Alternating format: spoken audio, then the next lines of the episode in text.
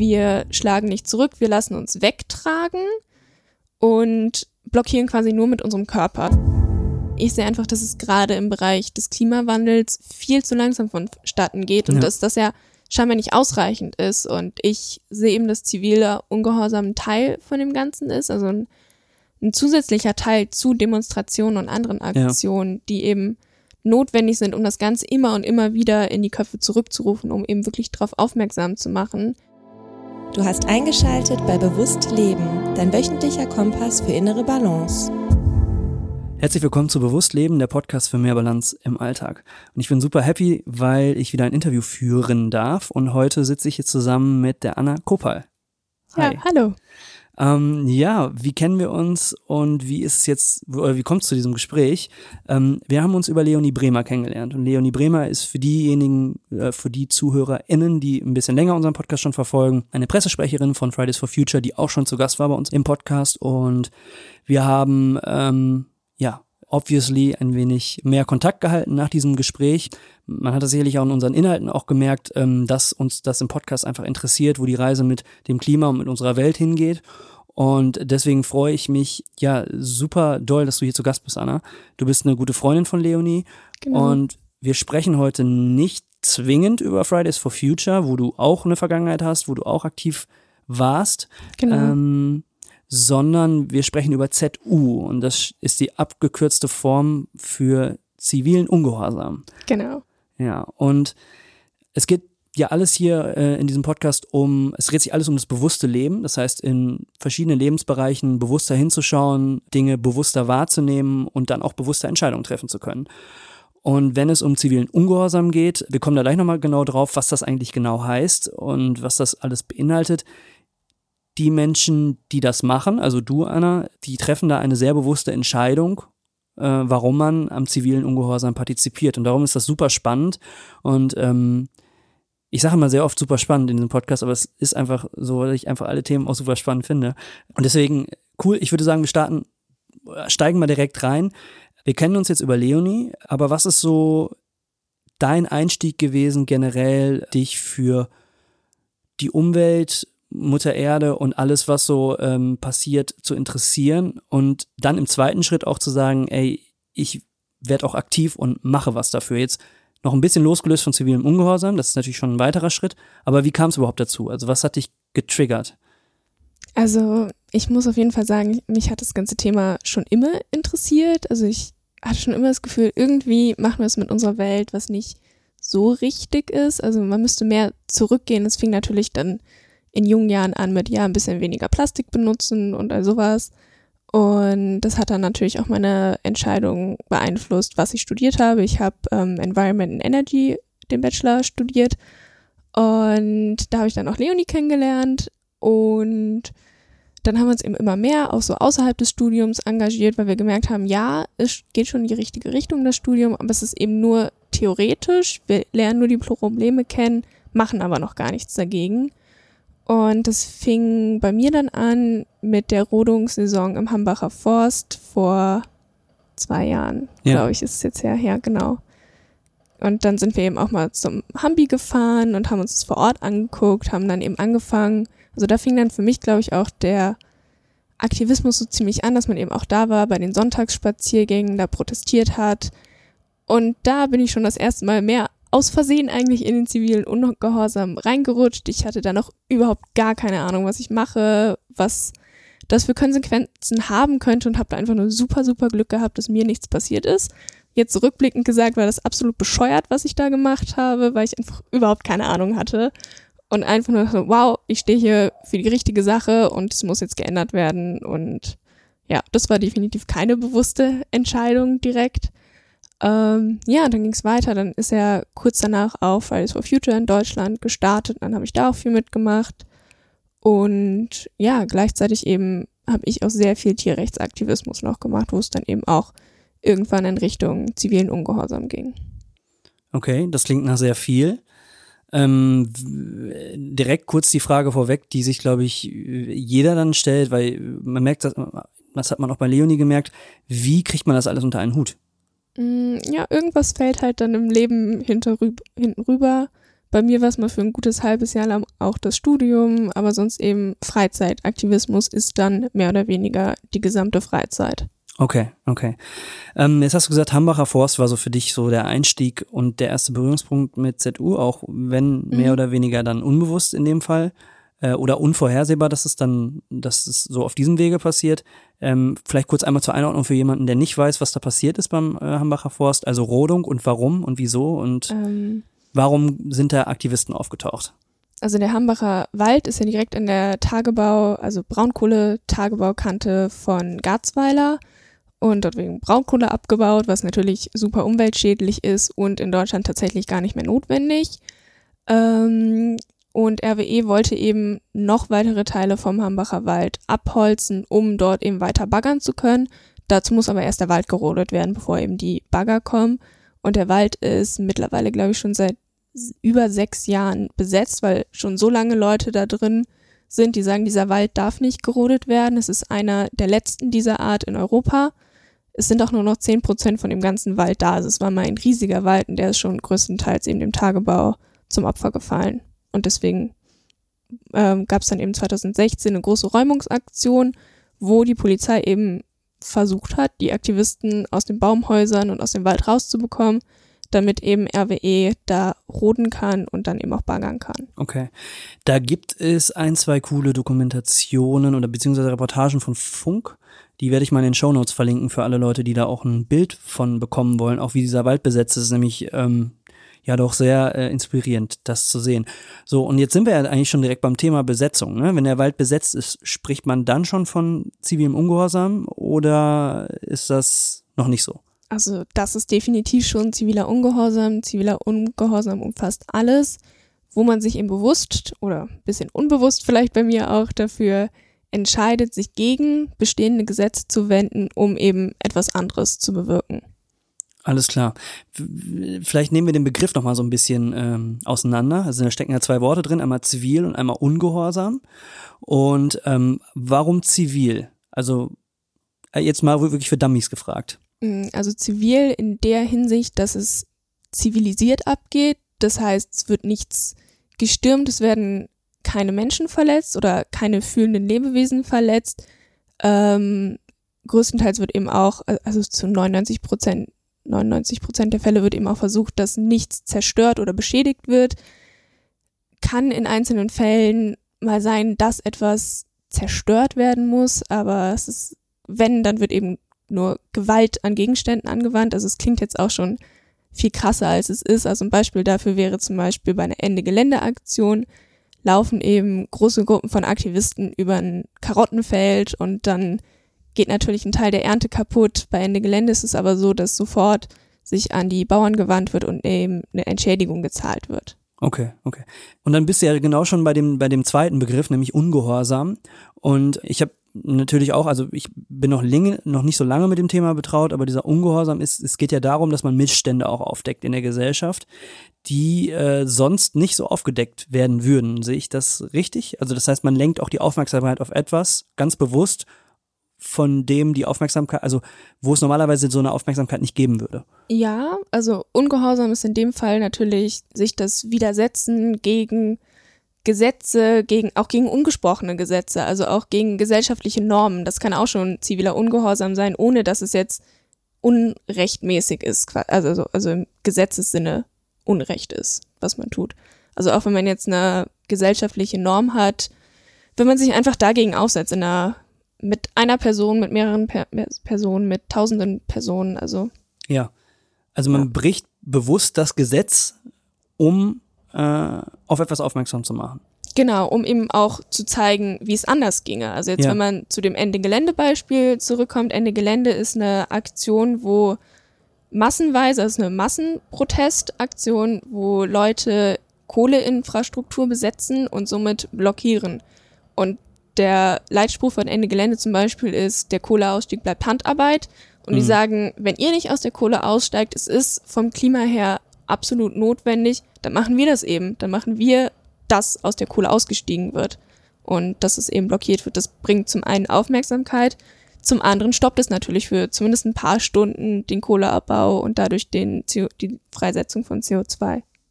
Okay, das ist jetzt aber nur sehr kurzfristig Ja. äh, konstruktiv. Ähm, Gibt es da noch andere konstruktive Ansätze? Also wenn du sagst, ähm, Ende Gelände zeigt auch, wie es anders geht, also ist es dann in dem Fall nur zu sagen, man sorgt dafür, dass jetzt erstmal nicht, äh, dass der CO2-Ausstoß sozusagen gebremst wird für einen gewissen Zeitraum? Oder, oder, oder dreht man noch, sogar noch eine Schleife und sagt, oder ist das eher dann Fridays for Future, die, die dann eher sagen, so, Leute, ähm, weg von der Kohle, mehr hin zu nachhaltigen Energien? Also teilt sich das dann so ein bisschen auf unter den Organisationen und Ende Gelände ist jetzt zum Beispiel einfach nur sozusagen eine, eine, eine wertvolle Bremse ähm, und eine Blockade. Ja, also man muss natürlich hat Ende Gelände jetzt keinen signifikanten Effekt auf irgendwas. Also selbst wenn man da für zwei Tage irgendwas blockiert, das hat jetzt kein, keine wirkliche Auswirkung, weil es eben auch öffentlich angekündigt wird, die Braunkohlekonzerne wissen vorher, was passiert, die können ihre Kohlebunker auffüllen und Mhm. ob man jetzt wirklich einen Unterschied macht, äh, kann man auch hinterher nicht sagen, also was den CO2-Ausstoß angeht. Ähm, aber man kommt damit auf jeden Fall in die Medien. Es ist ein Riesenaufgebot. Ja. Es kostet den Staat Unmengen aufgrund der Polizeikräfte, die gebunden werden. Und es ist einfach ein Riesenprotest und es ist einfach eine andere Protestform. Fridays for Future wählt dann einen anderen Weg. Ähm, ob das auch schon ziviler Ungehorsam ist, äh, hängt halt von der Definition ab so ein bisschen. Mhm, okay, das ist, äh, da sind wir bei einem inter- interessanten Punkt. Also ich habe ein bisschen recherchiert und ähm, Sitzblockaden sind wohl nur, korrigiere mich, wenn ich da falsch bin, äh, mein- nach meiner Recherche nach nur eine Ordnungswidrigkeit, weil das Bundesverfassungsgericht 2011 eine Änderung erwirkt hat. Ähm, das heißt, ähm, dass dadurch auch weniger Räumungsgewalt von Polizisten angewendet werden darf. So, jetzt bin ich aber äh, nicht derjenige, der da vor Ort war. Das bist dann eher du gewesen. Was sind da so deine Erfahrungen mit? Also ich würde gerne noch einmal auf Ende Gelände und vielleicht auch noch auf andere zivile Ungehorsamsorganisationen, sagt man das so, zu sprechen kommen. Ich glaube, eher Aktionsform ist es dann gar nicht Aktionsform. unbedingt eine Organisation. Okay, ähm, aber noch einmal zurück. Ähm, was sind so deine Erfahrungen dann vor Ort? Mal angenommen, wir bleiben jetzt mal beim, beim Hambi ähm, und dann kommt da die Polizei und ähm, ihr blockiert da was in einer Gruppe ähm, und dann wird das Ganze geräumt. Ist das dann wirklich so gewaltfrei? Auch dieses Räumen. Also es ist ja einmal natürlich, geht, kann natürlich Gewalt ausgehen von der Aktion aus. Es kann natürlich aber auch Gewalt, und das darf man ja auch nicht jetzt außer Acht lassen, äh, ausgehen von der Polizei, die das Ganze räumt. Ähm, was sind da so deine Erfahrungen? Ähm, sehr viele unterschiedliche Erfahrungen habe ich da gemacht. Ähm, ich habe auch zivilen Ungehorsam mit verschiedenen Ländern in Europa schon gemacht. Das Okay. war auch schon sehr unterschiedlich immer. Ähm, wenn wir jetzt so bei Ende Gelände und Hambi bleiben, eben halt hier in Deutschland. Ähm, Im Hambi und gerade auch mit Ende Gelände in Verbindung habe ich die Erfahrung gemacht, ähm, dass es eine sehr emotionale und aufgehitzte Situation immer ist, weil da eben viele Leute aufeinandertreffen. Gerade Ende Gelände ist eben eine Massenaktion. Da muss man sich jetzt vorstellen, dass 300 bis 500 Leute irgendwo langlaufen und sich die Polizei dann mit einer Kette dem Ganzen entgegenstellt. Das ist dann immer sehr hitzig. Es sind, sieht krasser, glaube ich, viel krasser aus, als wir uns als Aktivisten wirklich fühlen, weil es eben so eine riesige Gruppe ist, die alle diese weißen Staubanzüge anhaben. Ähm, an sich hat Ende Gelände aber das, äh, den Konsens, dass wir absolut gewaltfrei sind. Also auch sollte ein Polizist Gewalt anwenden, bleiben wir komplett gewaltfrei. Wir schlagen nicht zurück, wir lassen uns wegtragen Mhm. und blockieren quasi nur mit unserem Körper. Es werden, wird nichts an Waffen, also auf gar keinen Fall irgendwas an Waffen mitgenommen und all sowas. Und Ja, ja. ja, es Okay. Eskaliert aber manchmal leider. hast du ein Beispiel?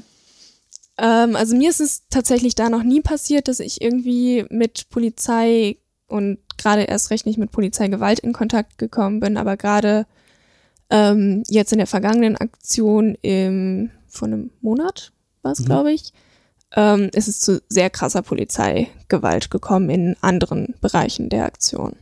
Und was kann man dann machen? Also hat man dann einfach als Aktivist die Arschkarte gezogen oder kann man dann, ich meine, weil ich das ja jetzt eben ähm, da so nicht zitiert, aber so, äh, so probiert habe einzuordnen, auch mit diesem Bundesverfassungsgerichtsurteil, eigentlich darf das ja nicht. Eigentlich darf, dürfen Polizisten das so in der Form Mhm. nicht. Hat dann ein Aktivist, ähm, also vielleicht noch mal eine Frage vorweg, äh, seid ihr da, anonym oder seid ihr nicht anonym? Das ist einmal vielleicht den, für die ZuhörerInnen nochmal ganz wichtig. Ähm, und dementsprechend, was ist dann demzufolge eure Handhabe, wenn dann Gewalt angewendet wird? Mm, also Ende Gelände ist da so ein bisschen so ein Sonderfall. Also Ende Gelände hat ähm, den Konsens, dass die meisten Menschen da tatsächlich versuchen, ihre Identität nicht preiszugeben. Also keine Ausweispapiere oder sonstiges mitnehmen. Das geht eben in Deutschland, weil du als deutscher Bürger deinen Ausweis nicht dabei haben musst. Du musst ihn nur irgendwo haben, aber du hast keine Ausweispflicht. Und solltest du dann eben von der Polizei angehalten werden, gibst du eben einfach keine Aussage an und bist somit anonym. Und der Plan dahinter ist es einfach, so viele Menschen wie möglich da durchzuschleusen, weil die Polizei einfach nicht die Kapazitäten hat, die Identität von mehreren tausend Leuten nachzuvollziehen. Mhm, also auch wieder ein klarer Fall von einfach der Überlastung von den gegebenen Strukturen. Von daher ist man da meistens anonym. Okay. Also hast du dann Angst vor ähm, irgendwelchen Unsicherheiten, die daraus entstehen? Also ich meine, du kannst ja trotzdem, ich meine, du bist jung. Wenn du jetzt dann doch gepackt wirst bei so einer Aktion und deine Identität wird dann doch rausgefunden, was kann dir dann so blühen? Und also unabhängig davon, hast du, hast du davor Angst? Äh, juckt dich das oder eher weniger? Ich meine, man könnte ja äh, Angst haben, oh, da ist irgendwas auf meinem Lebenslauf, was, was vielleicht irgendwen oder, oder ist das für dich, steht das nicht zur Debatte? Mm, es ist sehr unterschiedlich. Also oft weißt du eben auch vor Aktion nicht genau, was du machen wirst. Ähm, oft wird dir aber von den Organisatoren dann gesagt, ja, es ist möglich das und das. Also gerade größere Organisationen haben ein super Legal-Team, also vor allem auch Ende Gelände. Das ist gigantisch, was die da an äh, Legal-Team und so weiter hinterstehen haben. Auch Rechtsberatung, die dich noch Jahre nach einer Aktion unterstützen würde. Also da ist Unterstützung da, aber es kann natürlich Folgen haben. Und das weiß man vorher auch. Und da kann man sich auch drauf einstellen. Jetzt ist es noch sehr unterschiedlich, was man genau macht. Bei Ende Gelände könnte es zum Beispiel sein, dass eine Schiene blockiert wird. Das ist meistens nur eine Verfassungswidrigkeit. Sollte man aber eben in eine Kohlegrube gehen und da was blockieren, ist es eben oft eine Straftat, weil es eben Hausfriedensbruch ah, sein könnte. Okay, alles klar. Okay, dann äh, habe ich das vorhin mit den Sitzblockaden äh, einfach noch, also da hat das ja noch eine andere Tiefe. Ne? Es kommt darauf an, wo du die Sitzblockade machst und dementsprechend genau. hat es dann rechtliche Konsequenzen. Klar, wenn du irgendwo auf ein Gelände gehst, hast du eben schon Hausfriedensbruch begangen und wenn du da deine Sitzblockade mhm. machst, ist es nicht die Sitzblockade, die halt. Ja, das ist wahrscheinlich dann, schätze ich jetzt mal bei Tierrechtsaktivismus, bei zivilen Ungehorsamaktionen ähnlich dann, ne? wenn genau. du einen genau. Stall einbrichst ähm, und da äh, was blockierst ja, das ist ähm, dann auch noch immer sehr vom Land abhängig, weil zum Beispiel in Belgien, meine ich, gibt es einfach keinen Hausfriedensbruch. Mhm. Also das ist kein Strafbestand in Belgien. Das ist völlig okay. verwirrend. Also es ist ähm, nur Hausfriedensbruch, wenn es halt wirklich in einem Haus stattfindet, also wo wirklich ja. jemand wohnt. Ja. Und in Deutschland ist es ja, sobald du das Gelände betrittst. Ja. Denkst du vorher darüber nach, in welchem Land welche äh, Aktion geplant ist und wägst da auch so ein bisschen ab äh, auf Basis von Konsequenzen oder denkst du einfach nur an, hey, das können wir damit äh, bewirken, die Aufmerksam Aufmerksamkeit können wir damit erzielen und alles andere juckt mich nicht? Mm, also ich wäge ab quasi, wie weit ich in der Aktion gehe, also okay. wozu ich bereit bin, was für Konsequenzen ich eben bereit bin, eventuell zu tragen.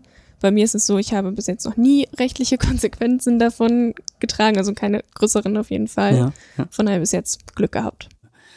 Ähm, jetzt haben wir über Ende Gelände gesprochen, über Tierrechtsaktivismus, ziviler Ungehorsam, der geht natürlich noch, also das streckt sich ja viel breiter noch. Ähm, hast du noch ein paar, also ähm, ein paar Beispiele für, für Aktionen, Aktionisten, äh, die, äh, die, also die man so auschecken könnte, also die HörerInnen jetzt auschecken können oder die wir vielleicht auch in die Shownotes packen können? Mm, ich meine, es fängt natürlich schon bei Fridays for Future quasi an, mhm. der zivile Ungehorsam, einfach nur das Streiken von der Arbeit oder der Schule am Freitag. Das ist ja auch schon ziviler Ungehorsam. Okay. Es geht ja. ja auch schon gegen die Gesetze oder zumindest gegen die soziale Norm mhm. und also was einfach generell, wenn man schon was offensichtlich anders macht als alle anderen Menschen, weil man auf was aufmerksam machen möchte. Das keine Ahnung, es könnte sein, dass Männer Kleider tragen oder irgendwie sowas in der Öffentlichkeit. Das würde für mich eigentlich auch schon unter zivilen Ungehorsam mhm, okay. fallen. Also gerade wenn man das jetzt irgendwie aufzieht, dass man es in einer größeren Gruppe zusammen macht und dann eine Aktion rausmacht. Also es hängt eben sehr davon ab, wie man das für sich selbst definiert.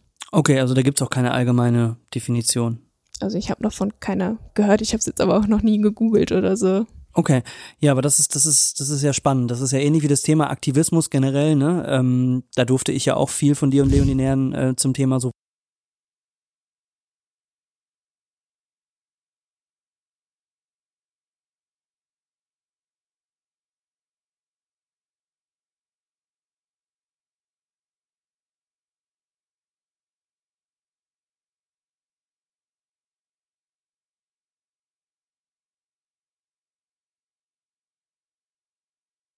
Und äh, da kann sich ja jeder irgendwo einreihen ähm, und sollte sich nach meiner Meinung auch einreihen, ähm, da wo ähm, Kapazitäten und Lust da sind. Das ist ja auch nicht auch mal, glaube ich, nicht ganz unwichtig, dass man auch Spaß daran hat, ne? Ja, hilft auf jeden Fall. Oder dass man zumindest halt wirklich hinter der Sache steht. Ja.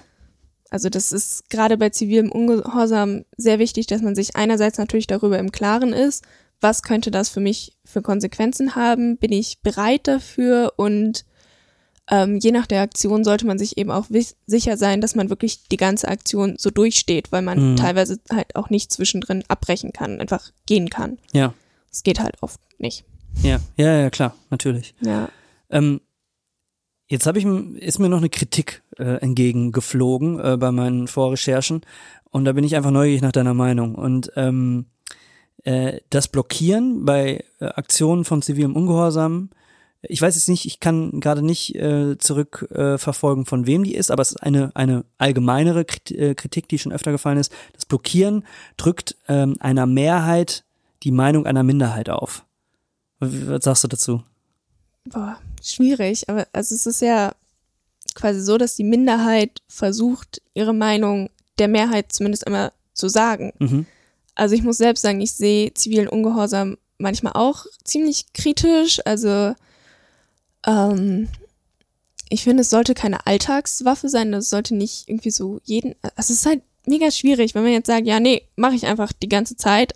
Erstens hält man das selbst wahrscheinlich nicht lange durch, mhm. zum einen psychisch, zum anderen kommen irgendwann ungeheure Mengen an rechtlichen Konsequenzen wahrscheinlich auf einen zu. Ähm, und zum anderen habe ich immer so das Gefühl, ja, okay, ich denke jetzt natürlich, dass ich das Recht dazu habe, dass es notwendig ist, dass ich auf der Seite der Guten quasi stehe. Ähm, aber was wäre jetzt quasi, wenn die Gegen, also nein, nicht die Gegenseite, das finde ich immer schwierig, so von Gegenseiten zu sprechen, aber wenn jetzt jemand, der keine ähm, guten Sachen im Kopf hat, jetzt einfach sich auch zivilen Ungehorsam zunutze macht, wenn jetzt irgendwelche menschenverachtenden und menschenfeindlichen Strukturen sagen, so, wir blockieren jetzt einfach irgendwas. Ja, das ist ein guter Punkt. Ähm, das finde ich eben immer schwierig. Ähm, ja, deswegen finde ich, sollte ziviler Ungehorsam eben nur eine drastische Maßnahme bleiben, die man ergreift, wenn vorher eben einem kein Gehör geboten wird. Also so wie ich jetzt zum Beispiel eine Geländeaktion mitmache, weil ich einfach merke, es passiert nichts in der Politik. Mhm, ja. Und man hatte schon auf so vielen freundlichen anderen Wegen versucht, man hatte schon mit Demonstrationen versucht, es ja. wurde beklatscht und belächelt und jetzt kommt eben Ende Gelände und es ist eben ein Step weiter, weil es einfach wichtig ist. Ja. Ja, das ist, äh, ist schwierig, weil genau das könnte ja jetzt ein Rechter auch sagen. Ne? Genau. Ne? Und das also, ist eben auch so meine ja. Sorge immer. Mhm. Und was ist, wenn die sich jetzt zusammentun und, keine Ahnung, irgendwelche Straßen anfangen zu blockieren oder irgendwelche Orte des öffentlichen Lebens. Ja, ja. Ist das denn schon mal passiert? Wahrscheinlich dann noch nicht so, Hab, oder? Habe ich also tatsächlich noch nicht von gehört und das verwundert mich eigentlich auch. Ja, äh, ähm, da müsste man natürlich, also man muss ja natürlich erstmal auch so eine Struktur haben, ne? Also was, mhm. ähm, korrigiere mich, da, wenn ich da falsch liege, aber ich, ich glaube, dass ähm, viele positive aktivistische Gruppierungen und ähm, dass die auch untereinander irgendwo auch vernetzt sind oder beziehungsweise es immer Personen gibt, die Schnittmengen bilden von der einen Gruppierung zur anderen. Es gibt ja viele und deswegen wollte ich nochmal zurückkommen zu dem Punkt, was gibt's denn überhaupt alles für, äh, wahrscheinlich kennst du auch nicht alle, aber wir haben jetzt ähm, Ende Gelände haben wir jetzt äh, gehabt, gibt's für es gibt den Animal Rights March, ist das auch sowas? Ist das, zählt das auch schon zu ZU? Mm, könnte man jetzt überlegen, inwieweit eben Demonstrationen, die angemeldet sind, auch dazugehören, weil okay. theoretisch blockiert man ja auch wieder eine Straße und macht Lärm und macht auf was aufmerksam, auch wenn es jetzt im Rahmen mm. des Gesetzes ist. Interessanter Punkt. Ist Ende Gelände meldet nichts an. doch, die melden tatsächlich überall in dem Bereich auch Mahnwachen an zu derselben Zeit, die ähm, einerseits darauf aufmerksam machen, andererseits auch für die Aktivisten eine Gesetzeslücke bilden, weil mhm. es eben jedem äh, gestattet werden muss, zu einer angemeldeten Mahnwache zu gehen. Und dann können eben die Aktivisten machen, jo, wir sind aber auf dem Weg zu der Mahnwache, um eben in das Gebiet vordringen zu können. Aha, also es ist auch eine Verwirrungstaktik am Ende? Ja, oder macht es zumindest möglich. Meistens ähm, lässt die Polizei einen an dem Tag dann trotzdem nicht durch oder ruft das als Gefahrengebiet aus oder irgendwas. Ja, okay. Dann gibt es ja noch Extinction Rebellion. Genau. Das ist auch äh, eher so in Richtung ziviler Ungehorsam? Ja, die machen auch viel mit Blockaden. Und dann gibt es noch eine Unterorganisation davon, Animal Rebellion. Mhm. Es ist eben dasselbe, nur mit dem Fokus eben auf Tierrechte und Tierbefreiung. Ja. Okay. Ähm, ja, Extinction Rebellion hat zumindest, soweit ich mich erinnern kann, auch mal irgendwie Seen oder Flüsse grün gefärbt, um darauf aufmerksam zu machen, wie wir ja. unsere Gewässer verseuchen. Oder sich auch irgendwie als Leichen mal auf so einen Platz gelegt oder so. Vielleicht war das auch Animal Rebellion, ich weiß es nicht. Das machen mittlerweile viele. Ja. Aber ja. ja, es hat Extinction Rebellion angefangen. Ist, also die haben viel mh. angefangen mit sogenannten Die-Ins, mhm. dass es einen Countdown gibt und dann legen sich eben eine große Gruppe an Menschen einfach auf den Boden und symbolisieren Opferzahlen, Leichen eben von Umweltkatastrophen und all sowas oder mhm. wie es symbolisieren quasi, wie es aussehen könnte, wenn wir nichts gegen den Klimawandel unternehmen. Mhm. Ist Anonymous for the Voiceless, ist das auch ZU oder ist das eher das bewegt sich eben wieder mehr im Rahmen von angemeldeten okay. Demonstrationen und Veranstaltungen. Alles klar. Also also die Sachen, die eher weniger angemeldet sind oder wo nur Mahnwachen angemeldet werden, da kann man dann, da weiß man dann, okay, das ist dann, oder das ist dann eher so Richtung ziviler Ungehorsam. Ich probiere das nur ein bisschen ja. einzuordnen. Also eine Mahnwache an sich ist eine andere Form von einer Demonstration. Das mhm. ist jetzt auch angemeldet, auch alles egal. Das ist quasi ein legalerer Teil von einer Ende-Geländeaktion. Also es ist nur ein Teil der gesamten Aktion. Ja, aber die Blockade ist nicht angemeldet und da dreht sich ja so. Alles klar. Das kann man auch nicht anmelden. Ja, ja, genau, weil es eben ein Gesetzesbruch ja, ist, genau. genau. Und darum geht's ja. Ähm, okay. Das, das ist ein spannender Punkt. Jetzt muss ich mal gerade den, den, den Haken wiederfinden. Wir warten, wir hatten vorhin ähm, über auch Rechtesgedanken gut gesprochen und das Rechte das eventuell auch für sich ausnutzen können. Ähm, genau. Ähm, aber ziviler Ungehorsam eben von positiv orientierten Aktionen gilt ja auch, also nicht nur Missstände aufzudecken und da möchte ich jetzt eigentlich zu einem zu einer Art Fazit kommen, äh, warum das auch so wichtig ist und warum wir das hier auch zum Thema machen. Es geht jetzt gar nicht so darum, dass wir in der Episode jetzt auflisten, was es alles für Aktionen gibt, sondern es geht einfach nur darum, euch ZuhörerInnen jetzt mal so ein bisschen teilhaben zu lassen äh, von von jemandem, der äh, da wirklich Erfahrung hat. Ähm, und du bist ja auch noch relativ jung, ne? Also ich ja, weiß nicht wie. Ich bin 22. Alles klar. Okay, das ist krass. Also ich bin äh, Anfang 30 und ich habe äh, noch nicht bei so einer Aktion teilgenommen ähm, und setze mich jetzt auch gerade erst damit auseinander. Und ich glaube aber, dass ich nicht der Einzige bin, dem es so geht. Äh, jetzt auch gerade in meiner Altersklasse, dass man jetzt einfach aufgrund von gesellschaftlichen Entwicklungen auch ähm, viel bewusster hinschaut, was passiert denn eigentlich, was sind meine eigenen Werte, wofür stehe ich und was macht eigentlich auch Politik. Und was macht die Politik in den unterschiedlichsten Bereichen? Und es ist natürlich auch unglaublich komplex. Und es ist immer schwierig, sich da hinzustellen und irgendwas zu rufen, wenn man nicht alle ähm, Zusammenhänge ähm, versteht. Ähm, aber oft äh, ist ziviler Ungehorsam ja auch sehr wichtig dafür, ähm, auf äh, undemokratische Verhältnisse aufmerksam zu machen. Ne? Ja. Und ähm, äh, weil natürlich hat man sich in den Wahlen für eine in demokratischen Wahlen bei uns, wir sind ja hier sehr privilegiert in Deutschland, das muss man auch immer wieder sagen, für eine Regierung entschieden und die trifft ähm, Entscheidungen und die soll und ähm, oft ist es ja so, dass man denkt, naja, es werden hier nach bestem Gewissen Entscheidungen getroffen und man kann sich, weil man ja gewählt hat, ähm, zurücklehnen. Aber so ist es ja nicht. Ähm, deswegen äh, es ist ja einfach die Problematik, dass ähm, Kohlekraftwerke noch nicht alle abgeschaltet sind und dass immer noch Wälder gerodet werden mhm. und dass immer noch ähm, Energiegewinnung ähm, genutzt wird, die völlig ähm, hinterm Mond ist eigentlich von, von den Möglichkeiten, die wir heute haben. Und, und das ist ja das, das Riesenproblem und darum sind ähm, und das spreche ich jetzt von meiner Meinung, äh, zivile Unge äh, solche Aktionen extrem wichtig, um darauf auch aufmerksam zu machen. Und ich glaube auch, ähm, dass äh, mediale Präsenz auch super wichtig ist, weil ich glaube, je mehr Berührungspunkte es gibt damit, dass man immer mal wieder da, also es ist ja wie im, im im Marketing auch, ne? Du brauchst ja manchmal irgendwie so sieben Kontakte mit einem Produkt, bis du kaufst. Ne? Das Mhm. ist jetzt eine völlig andere Welt, aber es ist ja im Grunde genommen, kannst du es ja auch darauf äh, anwenden. Wenn dir siebenmal äh, im Netz irgendwie eine krasse Aktion begegnet, ähm, zum Beispiel, ne, der See, der See ist grün gefärbt ähm, von einer Ja. Aktion, dann äh, fängt man an, da genauer drüber nachzudenken. Und ich hatte jetzt das Privileg, dass ähm, du mir das schon genauer erklärt hast, auch die Struktur dahinter, das ist ja auch, Mhm. ähm, vielleicht, vielleicht machen wir das nochmal so als, als, ähm, als, als so kleine Schlussgeschichte. Ähm, aber das, ist- das ist, nur weil wir äh, demokratische Verhältnisse haben und demokratische Wahlen haben, heißt es ja noch nicht, dass ähm, alle Entscheidungen von der Politik ähm, immer die richtigen sind. Und ähm, manchmal gibt es ja keinen anderen Weg außer zivilem Ungehorsam, um da wirklich krass drauf aufmerksam zu machen. Oder sehe ich das falsch? Mm, Also das sehe ich eben genauso, deswegen mache ich es ja. Mhm. Also ich möchte jetzt nicht sagen, dass Fridays for Future unerfolgreich ist. Das ist definitiv auf gar keinen Fall. Fridays for Mhm. Future hat gerade im letzten Jahr super, super viel erreicht. Ähm, ich meine, Kohlekompromiss, ähm, die Kohlekommission, das Ergebnis der Kohlekommission, also da würde ich sehr viel eben auf Fridays for Future zurückmünzen.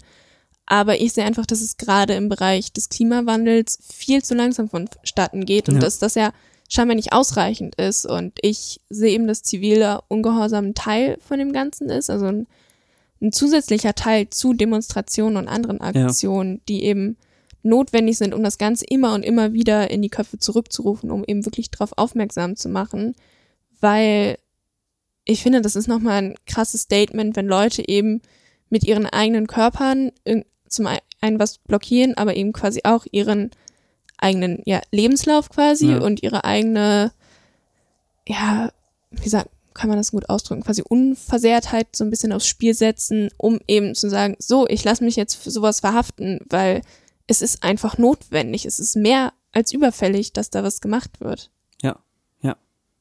Gebe ich dir vollkommen recht. Weil es macht den Leuten auf jeden Fall keinen Spaß, sich verhaften zu lassen und all sowas. Oder eben, auch wenn man sich auf so eine Aktion vorbereitet, mental auch, bereitet man sich eben auch auf Polizeigewalt vor, ob das dann Mhm.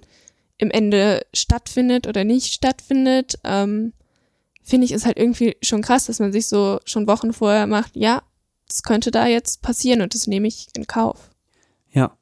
Eine Frage noch zum Altersdurchschnitt. Also bei Fridays for Future sieht man ja, dass es nicht nur junge Leute sind, sondern auch, also ich war ja jetzt auf ein, auf ein paar Demos und da siehst du auch viele, viele ältere Leute mittlerweile, was Ja. natürlich toll ist, weil du merkst, es ähm, durchdringt so ein bisschen die Gesellschaft ähm, in größerem Maße, was total wichtig ist.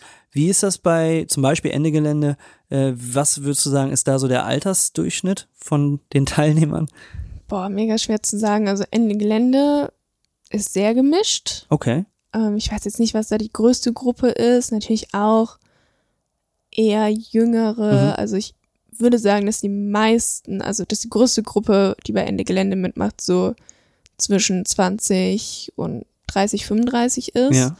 Ähm, aber man sieht es auch bis in höhere Altersstufen. Man sieht auch jüngere Leute viel mitlaufen. Mhm. Ähm, und auch beim Tierrechtsaktivismus ist es komplett gemischt. Also ich glaube eben Leute zwischen 20 und 30 haben oft die Chance, wenn sie eben gerade in dem Alter anfangen, eben, dass man noch nicht fest in dem Beruf drin ist, dass man eben dann viel reisen kann, bei verschiedenen Aktionen mitmachen kann und dass einfach diese Leute quasi aus Zeitgründen mehr bei solchen Aktionen dabei sind und ähm, eben die Wahrscheinlichkeit, dass so eine Person schon eine Familie hat, auf die man eben auch Rücksicht nehmen muss, ist natürlich geringer und ja, aber man trifft Leute von allen Altersklassen aus allen Bereichen des Lebens da.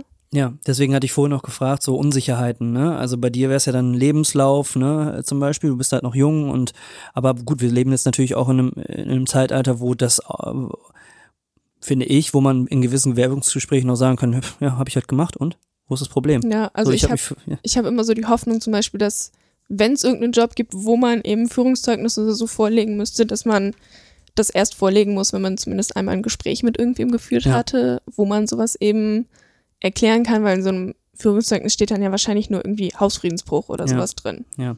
Ist scheiße bei der Wohnungssuche natürlich, ne, zum Beispiel. Aber da hast du dann, ne, das, das ist dann natürlich, da muss man sich drauf einstellen, ne? Oder wenn du halt eben älter bist, so das Thema Gefängnis und das eine Familie ist halt auch nicht so geil, ne? Ja. Ähm, aber das ist, äh, es ist ja, es geht ja jetzt auch gar nicht darum, jetzt hier jeden ähm, äh, zu inspirieren, ähm, bei so einer Aktion teilzunehmen. Ich glaube, dass man für sich einfach, da muss man der Typ für sein.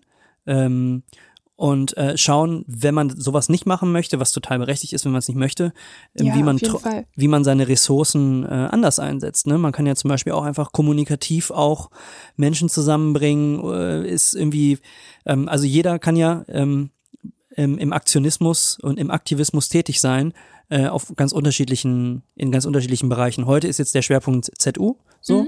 Ähm, aber ähm, hauptsächlich auch, um einfach mal den Fokus darauf zu richten, auch mal aufzuklären und äh, ja, ähm, deswegen, um das nochmal abzurunden, ich, ich kann mir noch nicht so ganz vorstellen, wenn ihr da so, du hast vorhin von tausend Leuten gesprochen. Ja. Wie, wie geht das, dass man in so einer großen Gruppe von A nach B huscht und okay, lass eine Mahnwache da sein, die so ein bisschen von der eigentlichen Blockade ablenkt, aber das muss doch ähm, krass koordiniert sein, damit so eine Gruppe äh, da auch ankommt, wo sie hinkommt und sowas kann doch auch mal schiefgehen. Also wie, also weil Ja. solche großen Gruppen können ja gut verfolgt werden. Ja, das auf jeden Fall. Also Ende Gelände ruft ja auch öffentlich zu den Aktionen auf. Jeder weiß, dass es passieren wird. Ja. RWE weiß das, die Polizei weiß das. Alle Leute, die mitmachen wollen, sehen es eben irgendwo im Internet, in den sozialen Medien, kriegen es bei Plakaten mit oder sonst was und sagen, jo, mach ich mit, ich komme dazu. Polizei bereitet sich natürlich auch darauf vor und ähm, ja, Ende Gelände setzt eben darauf, dass es so eine Masse an Leuten ist, die mitmachen, dass die Polizei einfach machtlos ist.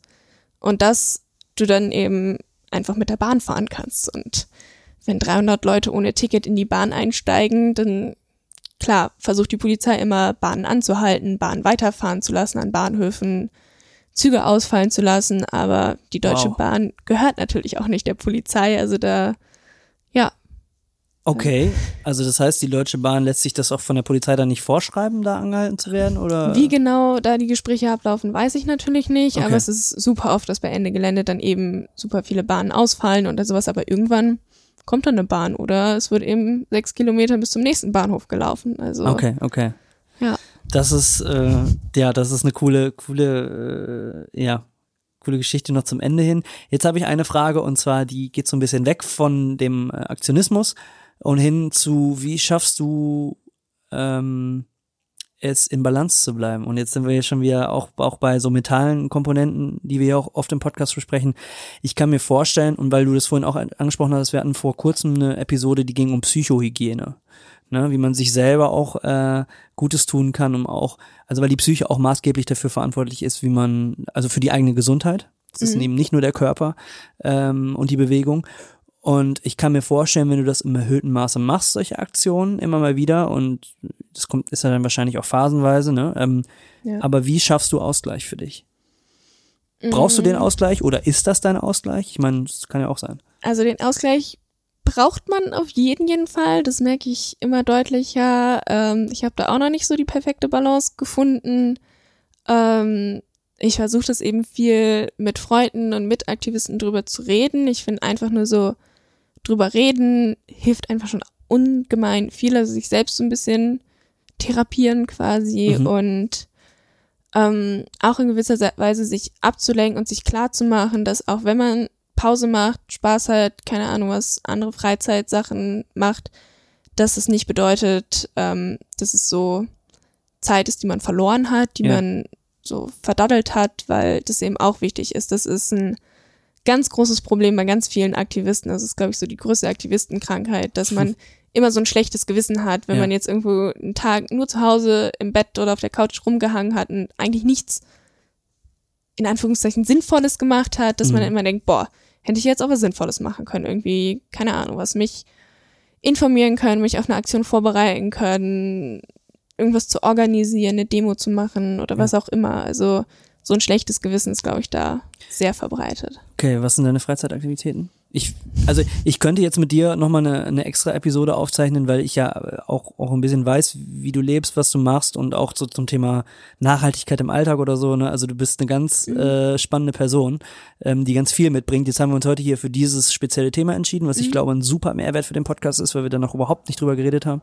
Aber was sind so dein, was ist dein Ausgleich? Was sind denn so deine in, in Shortform, also deine, was machst du so gerne? Mm, Bouldern gehen, spazieren gehen, laufen gehen. Ähm, ja, einfach mich abends mit Freunden treffen, zusammen Mhm. essen, zusammen kochen, lesen. auch mal dumme Filme gucken. Mhm. Ich freue mich schon wieder auf die ganzen völlig hirnlosen Weihnachtsfilme, die bald kommen. Ja, ja, ja. Und halt all sowas. Okay, cool. Da ähm, ist viel Bewegung mit drin, habe ich gehört. Ähm, äh, das würde Frederik, der jetzt, jetzt leider nicht dabei ist, der würde das beahmen, weil ähm, er wirklich dafür steht, so Bewegung ist keine Option, sondern eine Notwendigkeit, äh, Mhm. gerade in Zeiten, wo man einfach nur noch sitzt und ganz oft auch einfach nur auf Screens schaut. Und ich glaube auch, im Zuge dessen sind solche Ak äh, Aktionen, ähm, ziviler Ungehorsam sowie auch Demonstrationen äh, sehr, sehr spannend, einfach mal die, die, also neben den Benefits, die man gesellschaftlich anstößt, auch mal ähm, den zweiten positiven Aspekt für sich selber zu sehen, nämlich man kriegt seinen Arsch hoch und bewegt sich. Und Ja. bewegt, bewegt seinen Geist, bewegt seinen Körper und ähm, bewegt ähm, sowieso in erster Instanz was für für die Gesellschaft. Und ähm, bewegt auch seine sozialen Kontakte. Ich meine, also Ja. dadurch, dass ich mich jetzt mit Aktivismus intensiver auseinandersetze, haben wir uns kennengelernt, lerne ich gerade viele tolle Personen kennen und das ist ähm, schön. Ähm, Anna, ich möchte mich bedanken für das Ja. Gespräch. Ähm, das das ähm, hat nochmal eine ganz neue Facette aufgemacht für uns äh, thematisch und äh, auch für mich generell äh, in meinem Leben. Wenn man äh, dich finden will, kann man dich irgendwie finden? Äh, hast du Mm. irgendeinen Kanal, den du, äh, den du, den wir in die Shownotes hauen können oder sagst du, Ja. ist gut so wie es ist? Also auf Instagram unter anna.kopal einfach. Alles klar. Ja. Verlinken wir und dann äh, würde ich sagen, danke dir fürs Gespräch ja, und super äh, gerne. Danke, dass ich hier sein durfte. alright. Ciao, ciao. Tschüss.